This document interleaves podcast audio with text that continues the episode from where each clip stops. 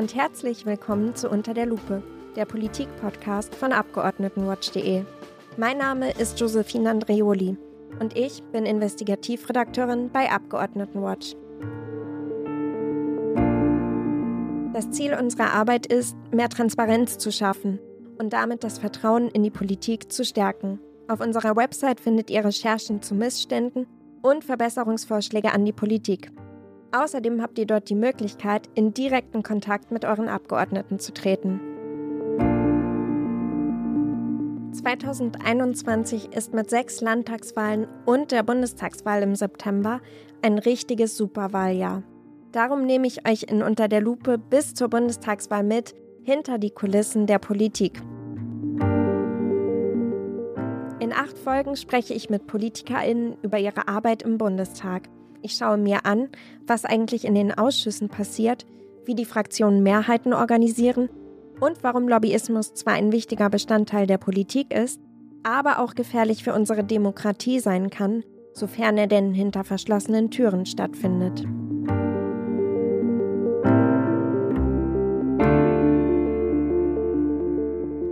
Die Abgeordneten führen eine Art Doppelleben. Sitzungswochen mit diversen offiziellen Terminen in Berlin dann wieder Feuerwehrfest und Bürgerinnen-Sprechstunden im Wahlkreis. Der Spagat zwischen diesen zwei Leben könnte größer kaum sein. Für diese Folge von Unter der Lupe habe ich die SPD-Abgeordnete Josephine Ortleb getroffen. Sie sitzt seit 2017 im Bundestag und setzt sich dort für die politischen Ziele ihres Wahlkreises Saarbrücken ein. Darüber hinaus kümmert sie sich in Berlin vor allem um die Gleichstellung von Frauen und Männern. Mit ihr spreche ich darüber, wie sie den Spagat zwischen Berlin und Saarbrücken bewältigt und welche Schwierigkeiten das eigentlich mit sich bringt. Außerdem erzählt sie mir, was für ein merkwürdiges Gefühl es ist, nicht zu wissen, ob sie nach der Bundestagswahl im September dort weitermachen kann, wo sie jetzt gerade ist.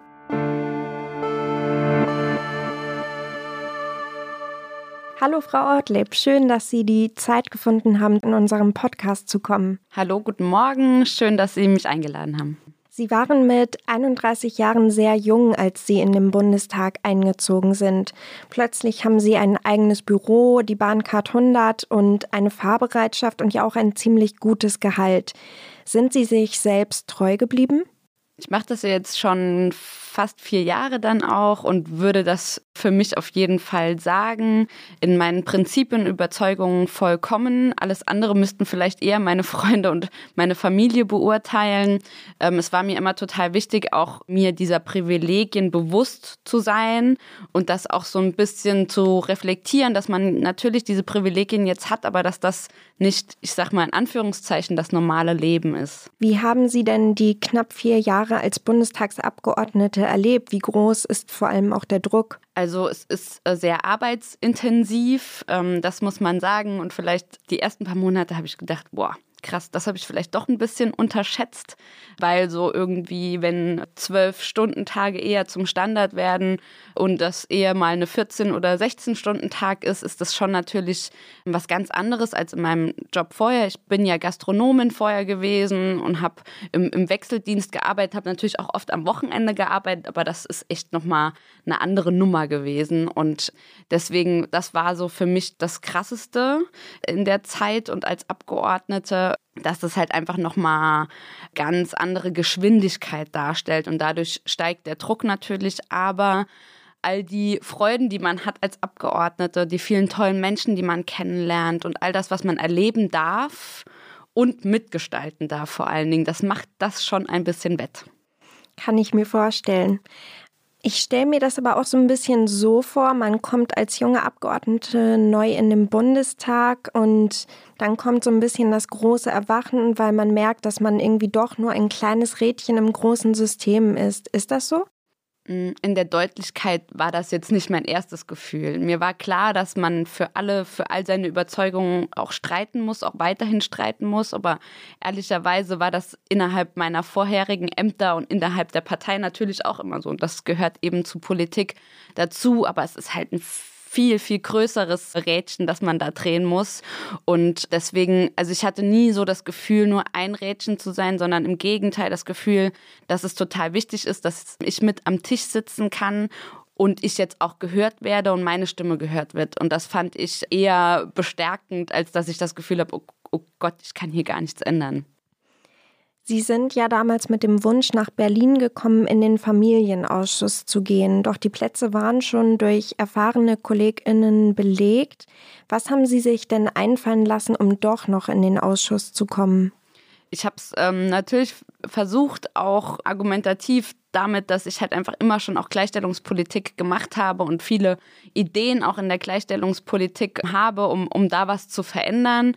Und weil ich einfach auch glaube, es ist total wichtig, dass man eine Mischung hat aus neuen und vielleicht erfahreneren Kolleginnen und Kollegen.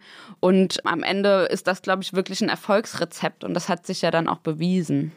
Was sind denn mit Blick auf Ihre Anfangszeit als Bundestagsabgeordnete drei Learnings, die Sie Neulingen mit auf den Weg geben würden? Ich bin am Anfang viel, viel mehr gependelt, spannenderweise, als ich das heute mache, weil ich natürlich immer noch eine, also nach wie vor eine hohe Anbindung an meinen Wahlkreis habe, aber der ist halt einfach 700 Kilometer weit weg. Und ähm, das lässt sich nicht so leicht organisieren. Und man hat am Anfang bin ich auch ab und zu innerhalb von Sitzungswochen mal noch äh, nach Hause und wieder zurück und so. Das würde ich, das mache ich heute auch nicht mehr so, weil auch einfach die Ressourcen, glaube ich, schonend eingesetzt werden müssen, auch so die persönlichen Ressourcen, wobei ich die Wochenenden immer im Wahlkreis verbringe. Ich glaube, das würde ich ein bisschen anders machen.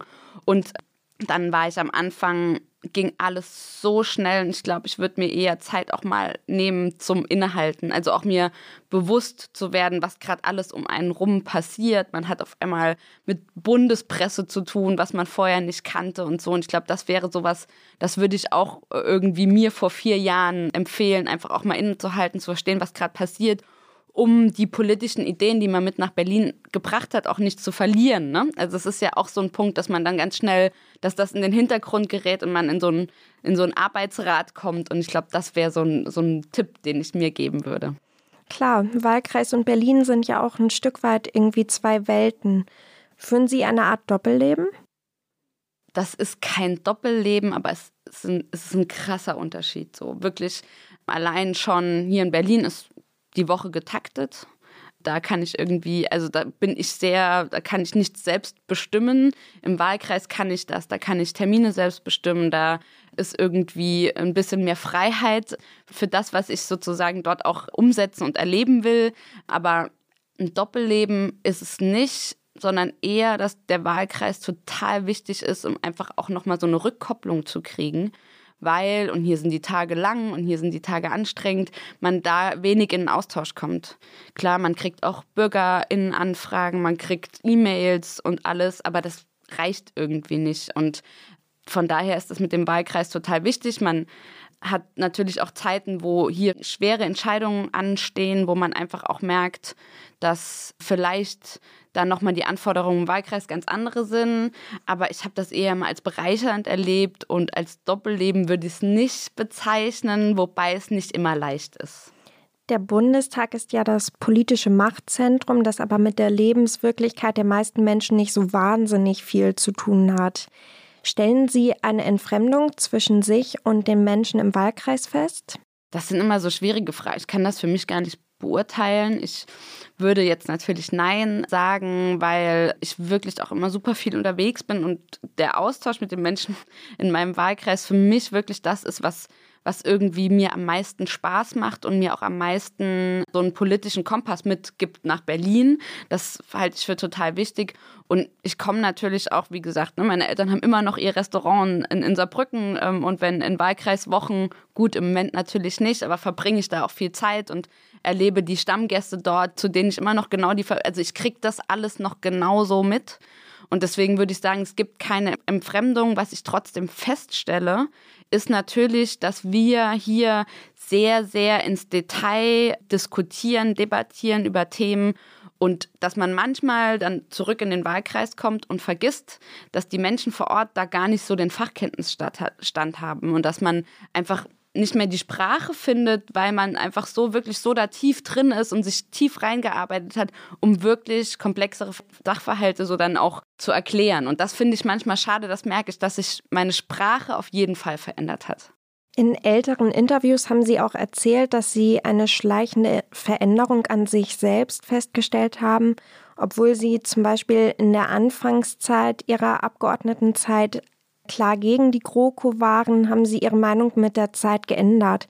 Warum war das so? Also ich habe die jetzt nicht von heute auf morgen einfach geändert, sondern ich würde sagen, dass natürlich bei all den ja, wie soll ich sagen, bei den größeren Vorhaben, die wir dann auch wirklich in der Regierung umgesetzt haben, die Grundrente ist jetzt wirklich nur mal ein Beispiel, man natürlich schon total froh ist, dass man mitregiert und dass man diese Vorhaben auch wirklich umsetzen kann. Also die Grundrente hilft so vielen Menschen und vor allen Dingen Frauen in ganz Deutschland. Da denkt man sich, okay, cool, dass, dass wir da mit an der Macht sind, um solche Dinge auch umzusetzen.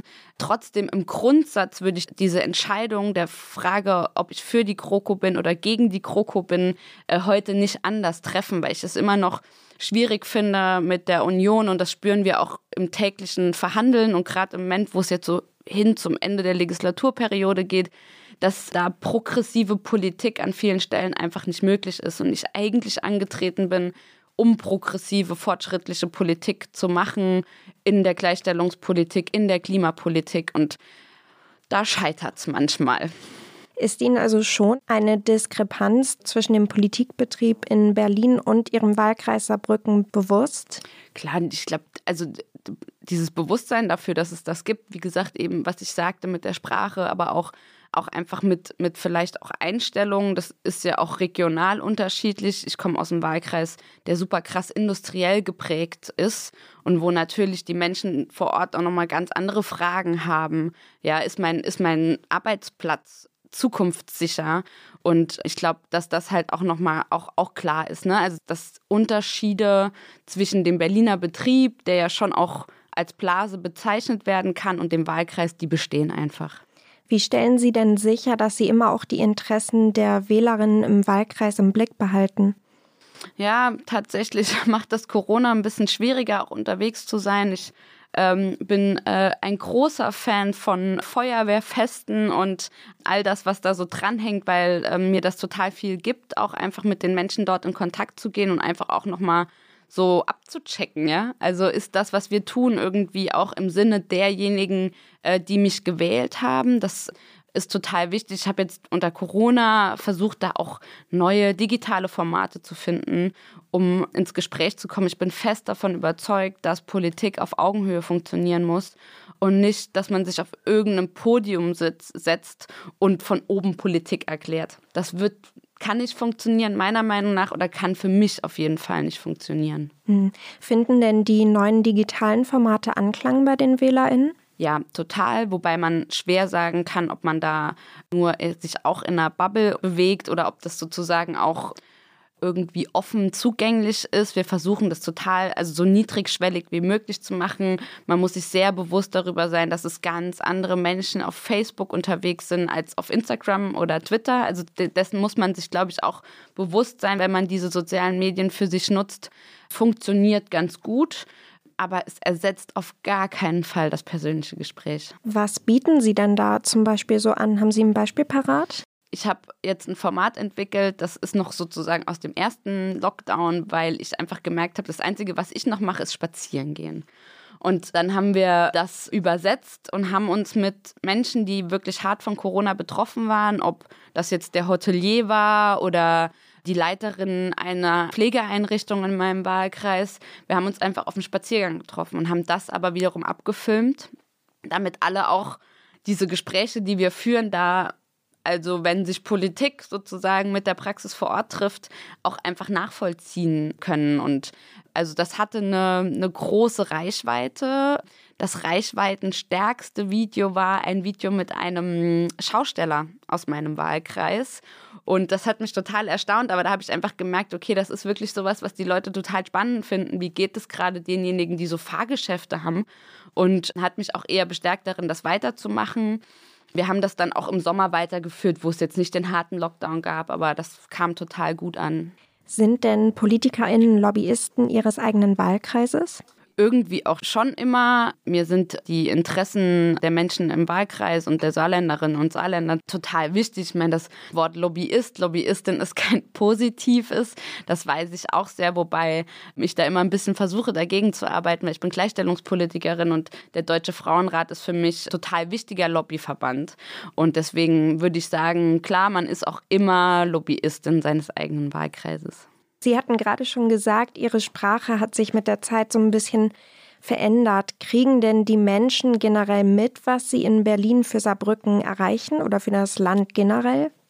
Ich denke schon so. Also das ist ja immer, man kriegt da ja auch viele Rückmeldungen und ich glaube auch hier sind diese ganzen neuen Wege, die man hat, total wichtig und man kriegt ja auch viele Rückfragen und deswegen denke ich schon, dass das die Menschen vor Ort auch mitkriegen. Aber wie gesagt, ich versuche auch ganz, ganz viel und breit gefächert darüber zu informieren.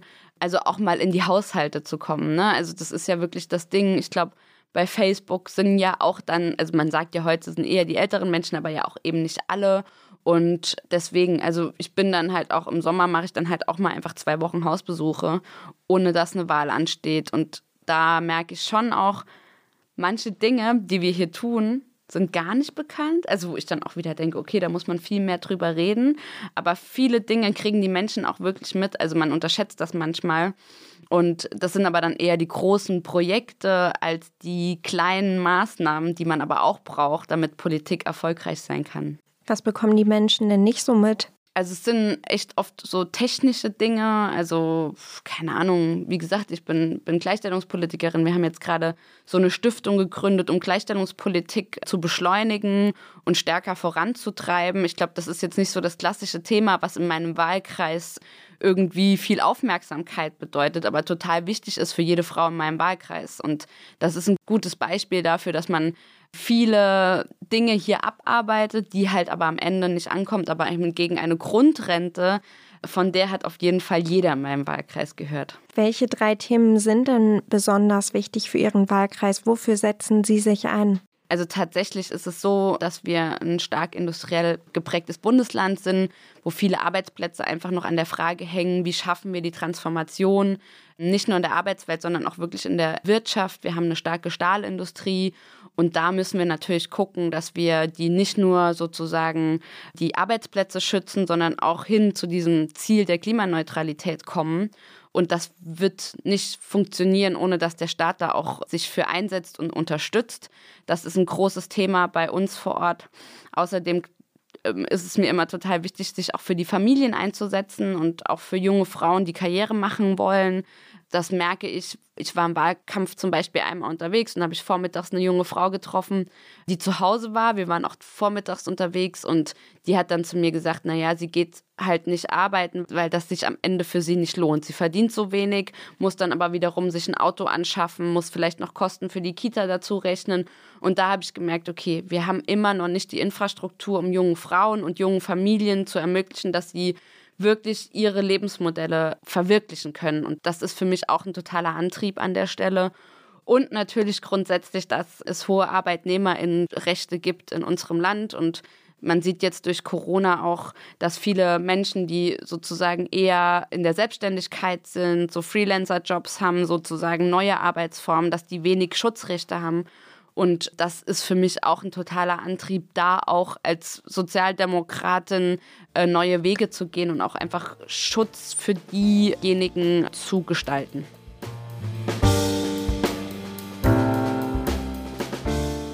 Dass Abgeordnete quasi zu Lobbyistinnen von Unternehmen oder auch Bürgern aus ihrem Wahlkreis werden, ist ja eigentlich nicht weiter verwunderlich. Sind Unternehmen oder Bürgerinnen aus dem Wahlkreis zufrieden mit ihrem Abgeordneten, steigt schließlich auch die Wahrscheinlichkeit, dass sie ihn oder sie wieder wählen. Das ist natürlich aber auch schnell mal problematisch.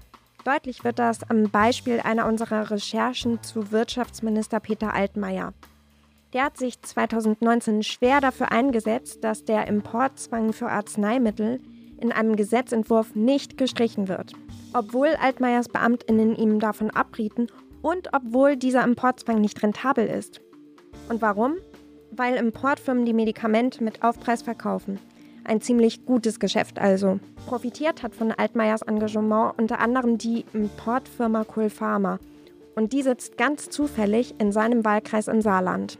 Falls euch der Fall interessiert, könnt ihr die ganze Recherche auch gern nochmal auf abgeordnetenwatch.de nachlesen. Den Text verlinke ich euch in den Show Notes.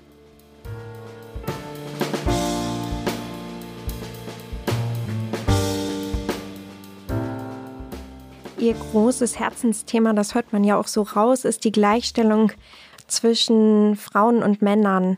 Wie lässt sich denn dieses Thema mit den für Ihren Wahlkreis wichtigen Themen verbinden? Ich denke, das lässt sich super verbinden, weil Gleichstellungspolitik ist ja auch nicht nur das Thema der Frauenministerin, sondern das ist ja ressortübergreifend. Also wenn ich gerade in die Wirtschaftspolitik schaue, ist eigentlich fast jede wirtschaftspolitische Entscheidung auch eine Entscheidung, die die Geschlechter betrifft, weil wir haben immer noch eine schlechtere Bezahlung von Frauen, wir haben immer noch schlechtere Aufstiegschancen von Frauen. Und das ist nur ein Beispiel. In der Verkehrspolitik, selbst da ist es so, dass Autos so gebaut sind, dass die eher auf Standard-Männerkörper passen, als dass die irgendwie, dass das Frauenkörper da auch als Mitstandard gesehen werden. Also es, ne, nur als kleine Mini-Beispiele dafür, dass es überall reinspielt und auch das schlägt durch bis vor Ort. Das muss man ganz klar sehen. Und ich finde, da ist mit am wichtigsten die Frage auch nach den sozialen Berufen, die dringend aufgewertet werden müssen, weil natürlich die, da auch viele Frauen unterwegs sind.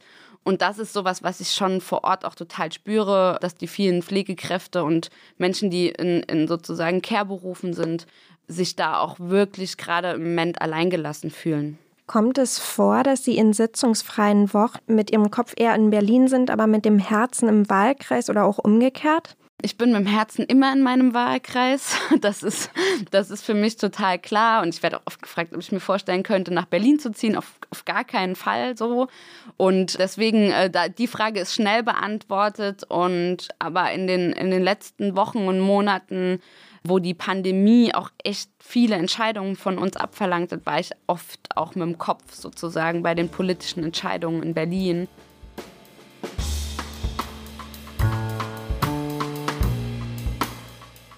Als Abgeordnete pendelt Josephine Ortlieb quasi pausenlos zwischen ihren beiden Büros in Berlin und Saarbrücken hin und her.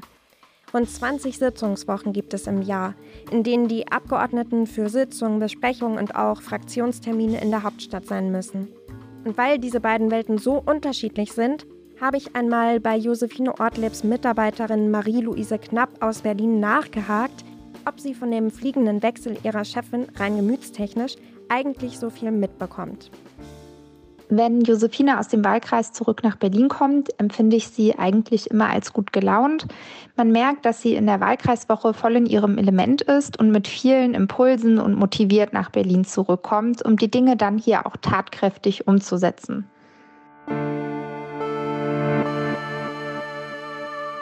Die Arbeit im Wahlkreis ist ja sehr vielfältig. Sie sind bei Eröffnungen von Kitas oder eben bei den Feuerwehrfesten und Krankenhäusern dabei. Dabei sind Sie ja immer zu im direkten Gespräch mit Ihren WählerInnen. Müssen Sie sich rechtfertigen für das, was Sie in Berlin bzw. auch die SPD-Fraktion entscheidet?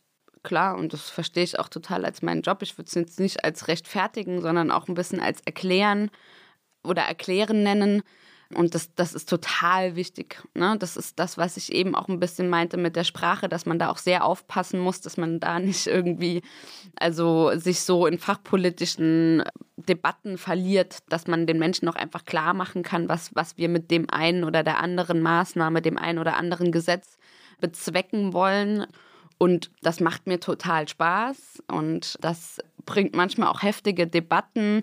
Ich habe es aber immer erlebt, dass es auch vor Ort total respektvoll ist. Also, dass man mal unterschiedlicher Meinung äh, sein kann. Da fällt mir jetzt gerade nicht so ein richtig gutes Beispiel ein, aber dass es am Ende auch wichtig ist, Politik miteinander zu besprechen und auch klar zu machen, dass vielleicht auch an, an vielen Stellen die SPD eine andere Haltung hat als jetzt die CDU oder die Union.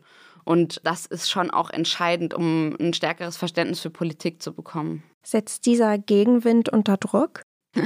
Das ist eine wirklich gute Frage, weil ich es auch wirklich nicht so stark als Gegenwind, sondern eher als Anspruch an die Politik Dinge zu erklären, aber halt auch einfach richtige Entscheidungen zu treffen, formulieren würde. Und dieser Anspruch, den kann ich total verstehen, der setzt mich natürlich unter Druck. Und den braucht man aber auch. Und ich finde, dass der auch total gerechtfertigt ist von Menschen, die wählen gehen, zu sagen, wir wollen, dass die Menschen, die uns vertreten in Berlin, gute Politik für uns machen. Man hört ja immer häufiger vom schwindenden Respekt gegenüber PolitikerInnen. Ich habe aber jetzt so aus Ihren Erzählungen herausgenommen, dass das bei Ihnen nicht so richtig der Fall ist? Nee, tatsächlich. Also es ist wirklich was, was mir selten passiert, ähm, auch in den sozialen Medien. Also was ich zum Beispiel nicht mache, ist, nachdem ich eine Rede zu Gleichstellungsthemen gehalten habe und davon Ausschnitte auf Twitter landen, mir da die Kommentare angucken. Das mache ich einfach auch nicht, weil da spürt man schon, dass da wirklich, da, da kann man auch schon von Hass sprechen. Also gerade wenn es um so feministische Themen geht, spürt man das als Frau massiv. Und das tue ich mir aber halt auch einfach nicht an. Und wir haben gestern das Infektionsschutzgesetz ja auch beschlossen. Und da ist natürlich heute, ähm, hab ich, bin ich heute Morgen aufgewacht und habe viele Facebook-Kommentare auch beantwortet und so. Und klar sind da auch Menschen anderer Meinung und halten meine Entscheidung für falsch. Aber ich habe das Gefühl, die sind zumindest zugänglich für Argumente, weil ich auch einfach zugänglich für deren Argumente bin ich habe sehr großes Glück an der Stelle, dass es immer noch, äh, dass ich da keine so schlechten Erfahrungen gemacht habe. Wenn Sie in Saarbrücken auf der Straße unterwegs sind, erkennen die Menschen Sie und sprechen Sie an? Sie sprechen mich leider viel zu selten an, aber ähm, das passiert mir durchaus, dass ich auch erkannt werde. Oder dass dann mal irgendwie ich merke, okay, da dreht sich jemand weg und tuschelt so, dass das passiert. Ich würde mir halt wünschen, dass wirklich alle auch mich ansprechen, wobei, und das, das muss man natürlich auch sehen, das ist natürlich auch ein hoher Anspruch an PolitikerInnen.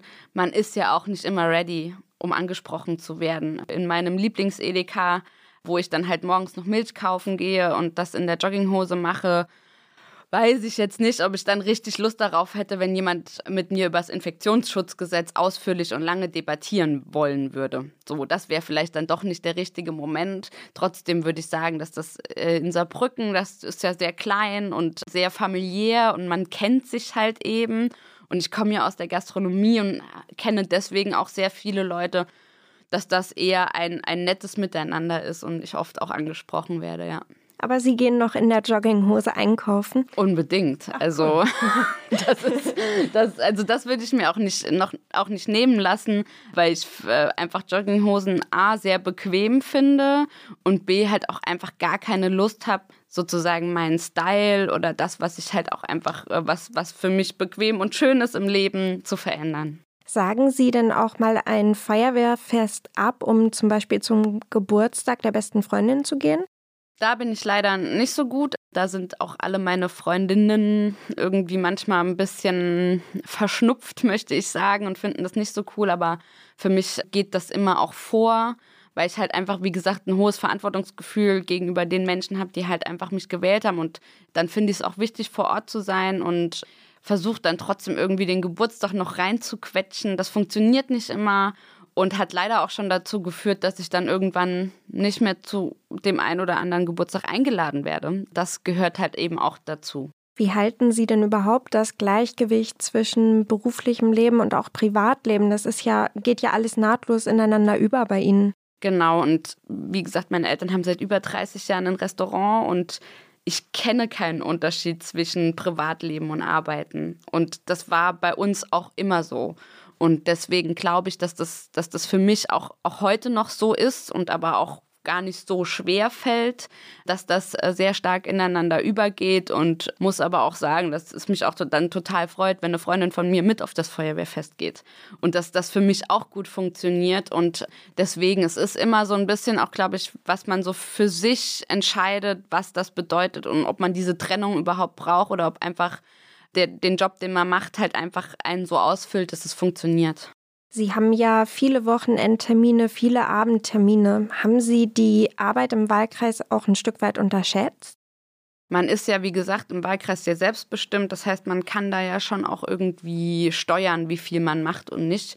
Die Arbeit habe ich tatsächlich nicht unterschätzt, sondern auf die habe ich mich eher gefreut, weil das halt in der Regel wirklich coole Termine sind und weil die halt auch so wichtig sind für meine Arbeit. Und deswegen würde ich sagen, dass das für mich auch wirklich eher bereichernd ist und dass mir das halt jetzt während Corona auch total fehlt. Also ich muss echt sagen, dass ich das erste Mal seit ja, knapp dreieinhalb Jahren ein freies Wochenende habe, also regelmäßig.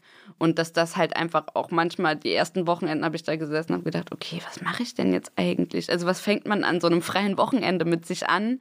Habe jetzt Wandern für mich entdeckt, das macht mir total Spaß, aber muss echt sagen, dass das eine große Herausforderung war, ähm, weil ja irgendwie auch dieses Politik-Ding, würde ich es jetzt mal nennen, auch mein Hobby ist. Und deswegen, ja, musste ich mir erstmal ein neues Hobby suchen. Wie sieht das in Berlin aus? Sie haben gerade schon erzählt, heute Nacht haben Sie Sitzung bis drei, vier Uhr nachts. Mhm. Wann schlafen Sie überhaupt? Oft samstags vormittags. Also das ist dann sozusagen, das ist wirklich so ein Tag, wo ich wirklich versuche, auch irgendwie mir nichts hinzulegen, um einfach mal ausschlafen zu können. Es ist natürlich so, es kennt auch jeder, dass man dann trotzdem irgendwie um 6 Uhr wach ist, weil man die ganze Woche um 6 Uhr aufgestanden ist. Das, das kennt man ja auch. Aber der Samstagvormittag auch einfach dann im Bett zu bleiben und Kaffee im Bett zu trinken, der ist mir ganz wichtig. Und so eine Woche steht man halt schon mal auch mit nicht so viel Schlaf durch. Das klingt ja eher nach ganz schön vielen Wochen. Ja, ja, also wie gesagt, das ist echt alles machbar.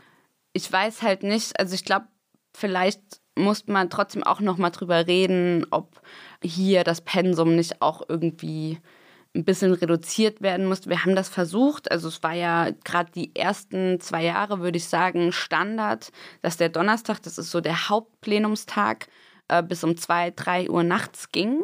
Und dann haben wir in der Organisation der Tagesordnung ein bisschen was verändert, haben Tagesordnungspunkte noch auf den Mittwoch gezogen um das ein bisschen zu entzerren. Und das hat wirklich lange gut funktioniert, sodass wir um 21, 22 Uhr durch waren mit dem Plenum.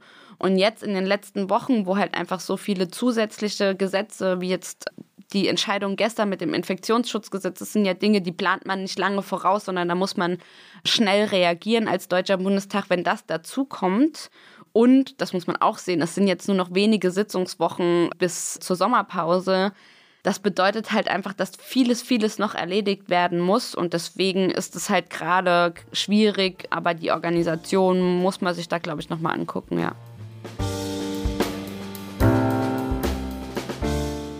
Um bei Wahlen eine gute Entscheidung treffen zu können, ist es wichtig zu wissen, wer aus dem eigenen Wahlkreis für den Bundestag kandidiert. Falls ihr das nicht genau wisst, könnt ihr auf der Seite von Abgeordnetenwatch einfach eure Postleitzahl eingeben und das herausfinden.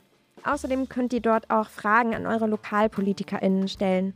Den Link dazu poste ich euch in den Show Notes. Ihr Mandat gilt ja erstmal nur für eine Legislaturperiode.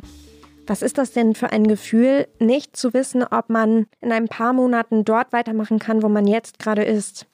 Das ist wirklich schräg. Aber mir war das von Anfang an bewusst, ich bin halt für vier Jahre gewählt. Und da habe ich auch immer wieder versucht, das mir immer wieder auch bewusst zu machen. Und äh, das ist nicht, weil du einmal gewählt bist, irgendwie du jetzt ein Dauerabo darauf hast. Und es gibt natürlich dann Gedankenspiele im, im Kopf, wie es weitergeht, wenn man eben nicht mehr die Chance hat, im Deutschen Bundestag mitzuwirken aber die sind noch ganz weit weg und ich gehe davon aus, dass meine Chancen gut stehen, auch im nächsten Deutschen Bundestag zu sitzen. Haben Sie denn den Plan B, dass wenn es nicht nochmal klappen sollte, dass Sie wieder zurück ins Restaurant Ihrer Eltern gehen? Meine Mutter würde sich sehr freuen, weil der Plan sowieso so ein bisschen war, dass ich die Nachfolge auch bin. Ich glaube, für sie war es am schwierigsten, dass ich dann so diesen äh, Weg in die Politik eingeschlagen habe.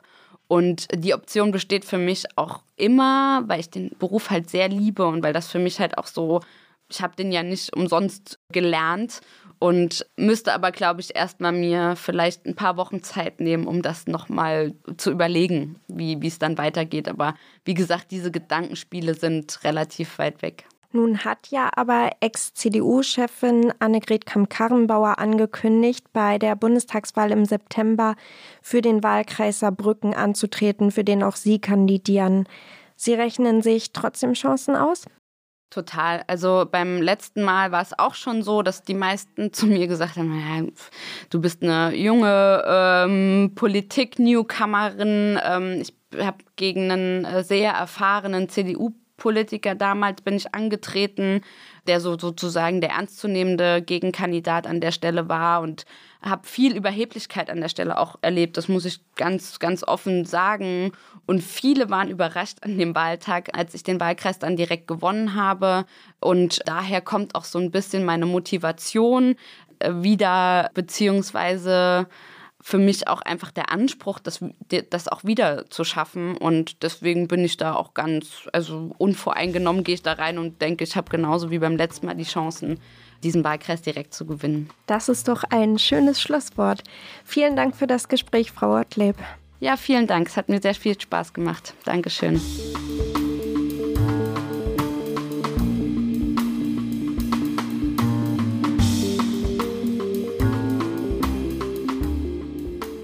ihr vermutlich festgestellt habt, die Arbeit im Bundestag und im Wahlkreis ist gar nicht so leicht miteinander zu vereinbaren.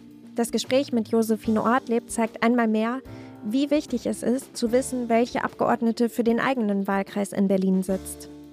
Wenn ihr mehr über eure Abgeordneten erfahren möchtet, dann schaut doch einfach mal bei uns auf der Website vorbei. Oder meldet euch für unseren Newsletter an. Der informiert euch einmal die Woche kostenlos über Neuigkeiten zu den Themen Lobbyismus, Parteispenden und Nebentätigkeiten. Und apropos Nebentätigkeiten. Über dieses Thema habe ich für unsere nächste Folge mit dem ehemaligen SPD-Abgeordneten und mittlerweile fraktionslosen Margot Bülow gesprochen. Er hat ausgesprochen, was die meisten beim Blick auf die teils endlosen Einträge zu Nebenankünften ohnehin denken. Dass das schlicht nicht nebenbei funktioniert. Immerhin bringt das Bundestagsmandat schon ohne Nebentätigkeiten eine 60-Stunden-Woche mit sich. Aber hört doch einfach selbst mal rein. In zwei Wochen ist es soweit. Ich freue mich auf euch. Tschüss!